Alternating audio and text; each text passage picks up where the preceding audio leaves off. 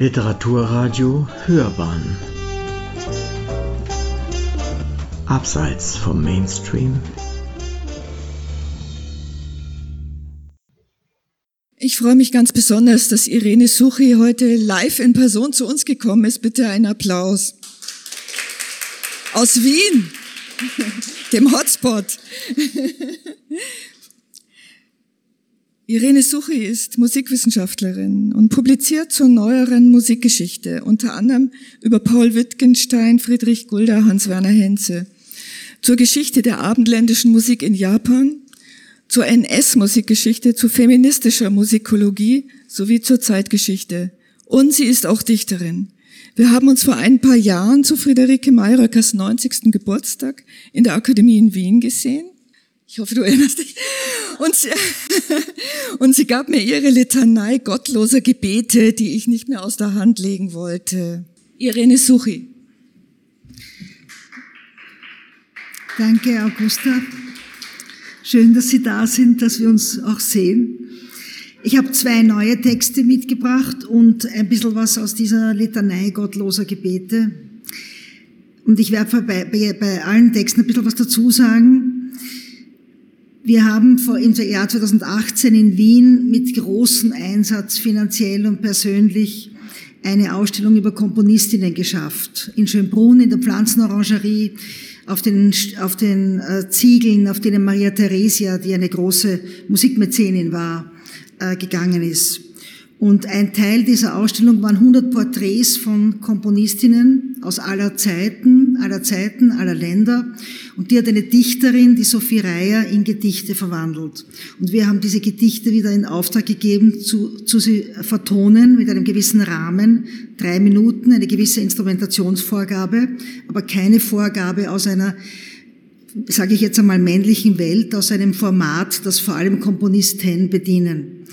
Und diese Gedichte werden jetzt einerseits wird das ein Album mit den Kompositionen, wird aber auch wieder ein Buch. Für das Buch habe ich jetzt ein Vorwort geschrieben. Das kommt im Kuiper Verlag. Gender ist komisch, sagt die Philosophin in der musikologischen Diskussion. Gendermusikologie gibt es nicht, sagt die Prorektorin einer Musikuniversität. Und die Komponistin stimmt ihr zu. Gender ist komisch. Die Prorektorin sagt, sie brauche keine Vorlesungen zu feministischer Musikologie an ihrer Musikuniversität. Gender ist schon komisch. Frauen in der Musikologie, Gesellschaftsdame ohne Gesellschaftsherrn, Salonier ohne Salonier, Muse meist weiblich. Heilige Cecilie, abgehoben, ausgehebelt, rechtlos, urheberrechtslos, Inspiration ohne Gegenleistung, Liebesgabe, erst recht wertlos, körperlos, wie die Stimmen der Toten oder des Radios aus dem Jenseits, gesichtslos, wiedererkennbar, auf den Brunnen der Komponisten, kniend wie auf Grabmalen, die Salondame, nicht mehr als ein Rollenfach, Ermutigerin und Vorkämpferin, Anregerin und Gastgeberin, Frauenrechtlerin, auch wieder so ein Fach, das es auf der Uni nicht gibt, Feministin, als ob das ein Beruf wäre oder eine Partei, Begriffe für Frauen von Männern, die weder in ein Berufsschema noch in eine Ausbildungsstruktur passen. Keine Funktion, nur Aussonderung. Die Annahme der Zuschreibung als Aufforderung zum Verzicht. Ausschlussgrund für die Orden- und Ehrenvergebende Hierarchie. Das Recht zur Verweigerung, kein Frauenrecht, des Ehrenplatzes auf den Marmortafeln der Ehrenmitgliedschaften der Einschreibung in die Musikgeschichte. Ring-Vorlesung. Internetplattform, markiert als gendersensibel und diskriminierungskritisch, Wahlfach, Ergänzung, Stabstelle mit Gleichstellung, außerhalb der wissenschaftlichen Kategorien der Lehrgänge und Curricula, kein Bachelor, kein Master, dem System Musikwissenschaft eine Befestigungsmauer bauend, uneinnehmbar, gebaut aus den Waffen der Wissenschaft, von Habilitation bis Professur, von Kanzeln und Stühlen, Assistenzen umgrenzt, Aufstiegschancen auf einer ausweglosen Karriereleiter. Umweg ist Absturz, ist Fehltritt. Aufstiegschancen speziell für Frauen, Frauenstipendien. Die Diskriminierung gleich in die Ausschreibung getaucht. Den nimmermüden, einsamen Kämpferinnen das Wasser abgrabend, außeruniversitäre Archive, aufgerieben im Ehrenamt, von Subvention zu Subvention, außerhalb jeglicher Gehaltsschemata, im fortdauernden Mangel, erst recht belächelt. Gendermusikologie ist kein Thema. Das Werk einer Komponistin im Instrumentalunterricht kein Muss. Wie schreibt man die Farag? Auch wenn in Österreich am Konservatorium der Gesellschaft der Musikfreunde Mathilde Kralik von, 1876 bis 1878 studierte und absolvierte, ausgezeichnet, vor ihren Studienkollegen Gustav Mahler oder Hans Rott, wurde ihr Werk in den Bramsaal des Musikvereins in musikalisch-deklamatorische Frauenabende abgeschoben. Frauenabende, aber keine Männerabende. Club der Wiener Musikerinnen kein Club der Wiener Musiker. Die Mitgliedschaft erlaubt, der Zugang erschwert. Behinderungsgerechtigkeit, frauengerecht. Frauenbünde als Anachronismus, Männerbünde als Elite, Beichtväter für Nonnen, Klosterfrau Geist. Missgriff, die Tabus, die die Komponistin aufgreift, Mutprobe, die des Komponisten, das System stützend, wenn jene es ins Wanken bringt. Der Selbstmord der Komponistin erregt Scham, der Selbstmord des Komponisten Interesse. In ihrem Fall wird das Werk vernichtet, in seinem erhebt sich der Entdecker. In Memoriam Friederike Gottwald, der Unbenannten, die Geschichte der Komponistin als Geschichte der Einsamkeit, das Betreten des Metiers nicht Neuland, sondern Verirrung, abgewandter Neugier, unwertes Wissen, im Dunklen nichts der Ignoranz, in das die wissenschaftlichen Bemühungen um Sichtbarkeit der Komponistinnen sang- und klanglos hineinfallen. Die zahlreichen profunden Publikationen zu Leben und Schaffen der Komponistinnen und die historisch-kritischen Notenausgaben verloren gehen. Frauenreihen, Biografie A. Wegbahnung als Wegweisung. Durch die dunkle Seite der Musikgeschichte. Abgang, Absturz, Irrweg, Holzweg, Küldesack, aussichtslos, vorgangslos, vorgängerinnenlos, nicht einmal Pionierin, nur Einzelgängerin sein, Vorkämpferin ohne Nachhut, Avantgarde ohne Mitstreiter, ausgegrenzt, selbstbegrenzt, wie Elfriede Jelinek, der das Komponieren abhanden kam, nach vielversprechenden, originären Liedkompositionen, die den Kampf aufgab, um für die Kämpfe in anderen Künsten ihre Kräfte zu sammeln, wie Sophie Reier. Die Künstlerin der Vielseitigkeit war als Filmemacherin und Komponistin erfolgreich und schlug doch den Weg der Dichterin ein. Ihr Weißes Rauschen, ein theatrales Streichquartett für Instrumente und drei Stimmen, das vom vielfachen Missbrauch klang, erschreckte. Als ob die Tuchend der Bildungsbürgertumsbettung weggezogen, den kalten Hauch, schmerzhaft wie die Verstümmelung des Geschlechts der ungebildeten Welt zugelassen hätte. Der zweite Text ist entstanden, weil ich ähm, an den Libretti meines verstorbenen Manns herum, ähm, also weiterdichte. Wir haben, ähm, das war 1977 ein Riesenskandal, Staatsoperette in Österreich, und wir haben jetzt seine Texte hergenommen. Da gibt es sicher eine Verwandtschaft zwischen uns. Ist ja kein Wunder. In Beziehungen gibt es Verwandtschaften.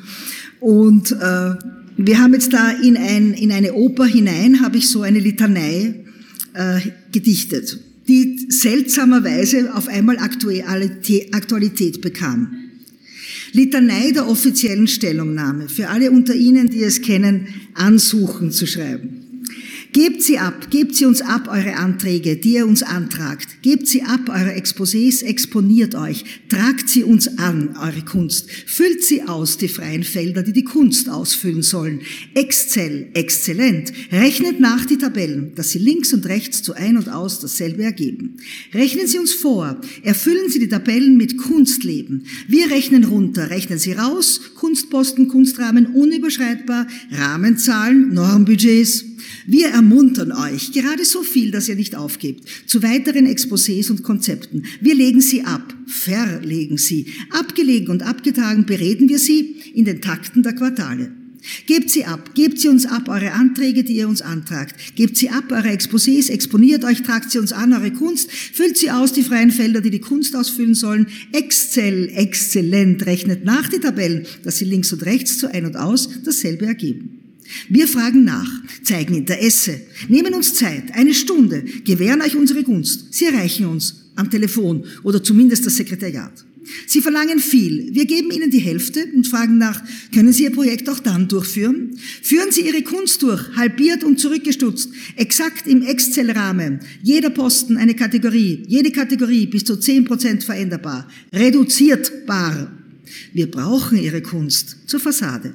Sie sind die Botschafter unseres Programms. Sie sprechen für unsere Institution. Wir versprechen nichts. Ihre Bank garantiert uns, wir sichern uns aus, ab. Auch vor den Kürzungen des versprochenen Budgets sind Sie nicht gefeit. Besetzen Sie kleiner, kürzen Sie, machen Sie kurz.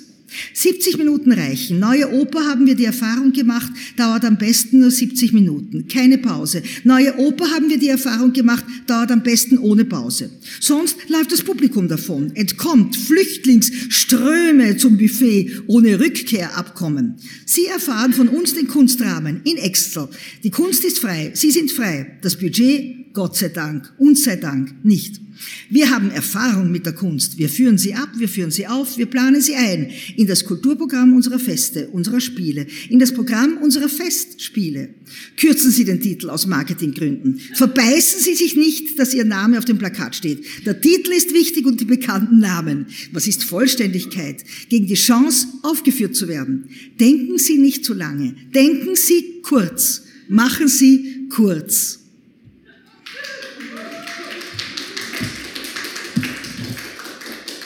Der, der Richard Pils der von der Bibliothek der Provinz hat unlängst irgendwie 60er gefeiert oder 70er, ich weiß nicht, und da habe ich das vorgelesen. Und in Österreich ist halt diese Kurzpoint noch eine besondere politische Note. Aber das, das war mir gar nicht bewusst, ja. Und jetzt lese ich noch ein bisschen was. Äh, ist, darf ich noch? Ja. Äh, aus dieser Leiternei Gottloser Gebete. Der, der Richard Pils, der den Verlag hat, ähm, da habe ich als Journalistin also ein Presseexemplar angefragt und dann hat er gesagt, na, also gut, ich schicke dir das Buch, aber jetzt schick mal endlich einmal ein Manuskript. Und dann habe ich mich getraut, das sozusagen äh, hinauszugeben. Und ich finde, es ist auch ein Verlag, der das sehr schön äh, äh, korrigiert oder lektoriert. Und ich finde, bei Lyrik muss man immer so aufpassen, dass, dass, äh, dass der Lektor oder die Lektorin versteht, was man meint und es trotzdem aber so macht, dass es für mehr auch noch nicht unverständlich wird. Zentral in diesem Buch ist eine Grabrede, die ich für meine Mutter gehalten habe. Ähm, ich komme aus einer, ich sage noch immer, Nachkriegsgeneration und unsere Mütter waren die Mitläufer des NS-Systems, Mitläuferinnen. Und manche von diesen Müttern, sonst hätten wir nicht so viel forschen müssen in Österreich, haben bis zu ihrem letzten Atemzug an alle diese Systeme geglaubt weil sie halt äh, so indoktriniert worden sind und weil sie nicht nachgedacht haben. Und das ist aus der Grabrede meiner Mutter. Meine Mutter, sagte sie, hat mir noch, als ich 40 Jahre alt war, den Lippenstift vom Gesicht gewischt. Sie hat nicht gesagt, ich war darüber böse, ich fand es richtig, ich fand es falsch. Sie hat es mir überlassen, meine Erziehung mir mit dieser Geschichte auszusuchen. Sie hat nicht einmal den Mut zum Erziehen gehabt. Das Ungesagte war die Erziehung. Es ließ ihr Spielraum. Das Mädchen Mutter spielte mit uns. Sie spielte sich. Es ging ihr zu leicht. Sie verspielte ihr Leben. Es ist ihr nichts geschehen. Wir trauern um unsere Mutter. Ich habe mein Leben lang um sie getrauert. Sie wurde nicht, was sie werden konnte. Sie wollte nicht werden, was sie war. Sie wollte werden, was sie niemals gewesen war. Sie wollte haben, was sie verpasst hatte. Sie wünschte sich etwas, wenn es unerfüllbar war. Sie sprach vom Glück nur in der Vergangenheit. Sie erfand die Vergangenheit, in die sie sich kehrte, wenn die Gegenwart anstand. Ihr Antrieb war die Unerfülltheit, die sie am Leben hielt. Sie nährte sie mit verpassten Gelegenheiten, mit unerreichten Geliebten, mit ungenützten Chancen und verpatzten Möglichkeiten. Sie kam nur bis zum Mädchen, spontan und überschäumend, dem verlorenen Geliebten mit jugendlicher Energie nachlaufend, lern- und wissbegierig, mädchenhaft Skirennen und Fußballmatches verfolgend, den Dichtern ihrer Jugend, den Göttern ihrer Jugend die Treue haltend. Aufsätze schreibend über ihre Reisen, Alben beklebend mit den Souvenirs, immer ans Weiter, an die nächste Klasse denken. Der Tod hat sie als Mädchen ereilt, obwohl die Schule für sie noch nicht zu Ende war. Die Schule war ihr nahe, die Demütigungen der Turnlehrerin Lebensthema, die Wanderungen beim BDM, die Opernbesuche der Jugend, die Referate der Schulzeit, das Gedichtaufsagen bei Schulfeiern.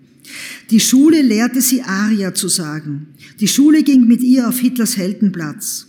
Die Schule fragte in der Maturaarbeit nach der genetischen Aufgabe der Frau. Und sie antwortete so, wie die Schule es damals erwartete.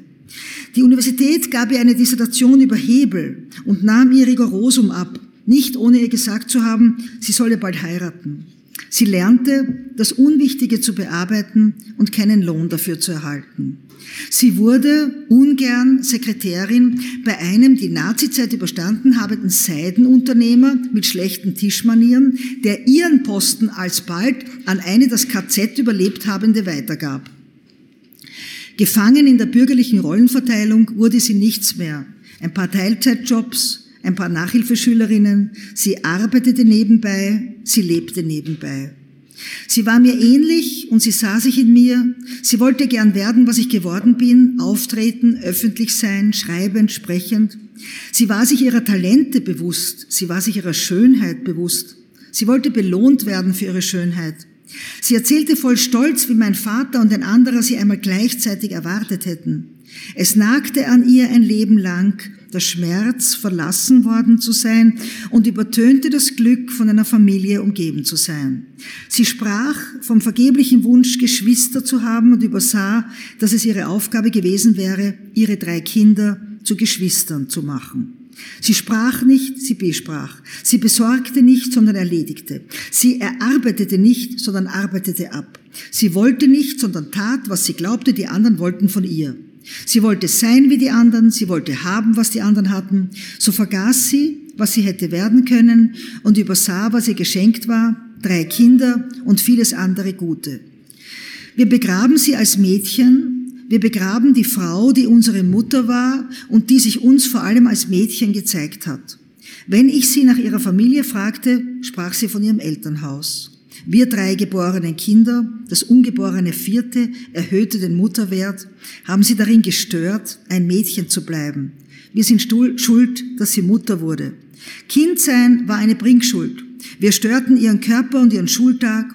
Wir konnten die Schuld nicht abtragen. Wir konnten sie nicht glücklich machen. Das Mädchen Mutter verweigerte die Krankensalbung. Das Mädchen Mutter stellte sich den Tod so schwer vor. Er hatte sie schon bei ihrem Mann überrascht.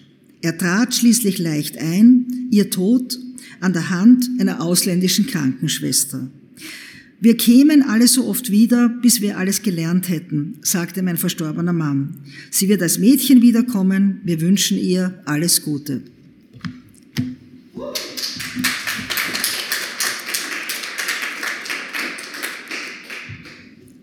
Thank you very much, Irene Suchi.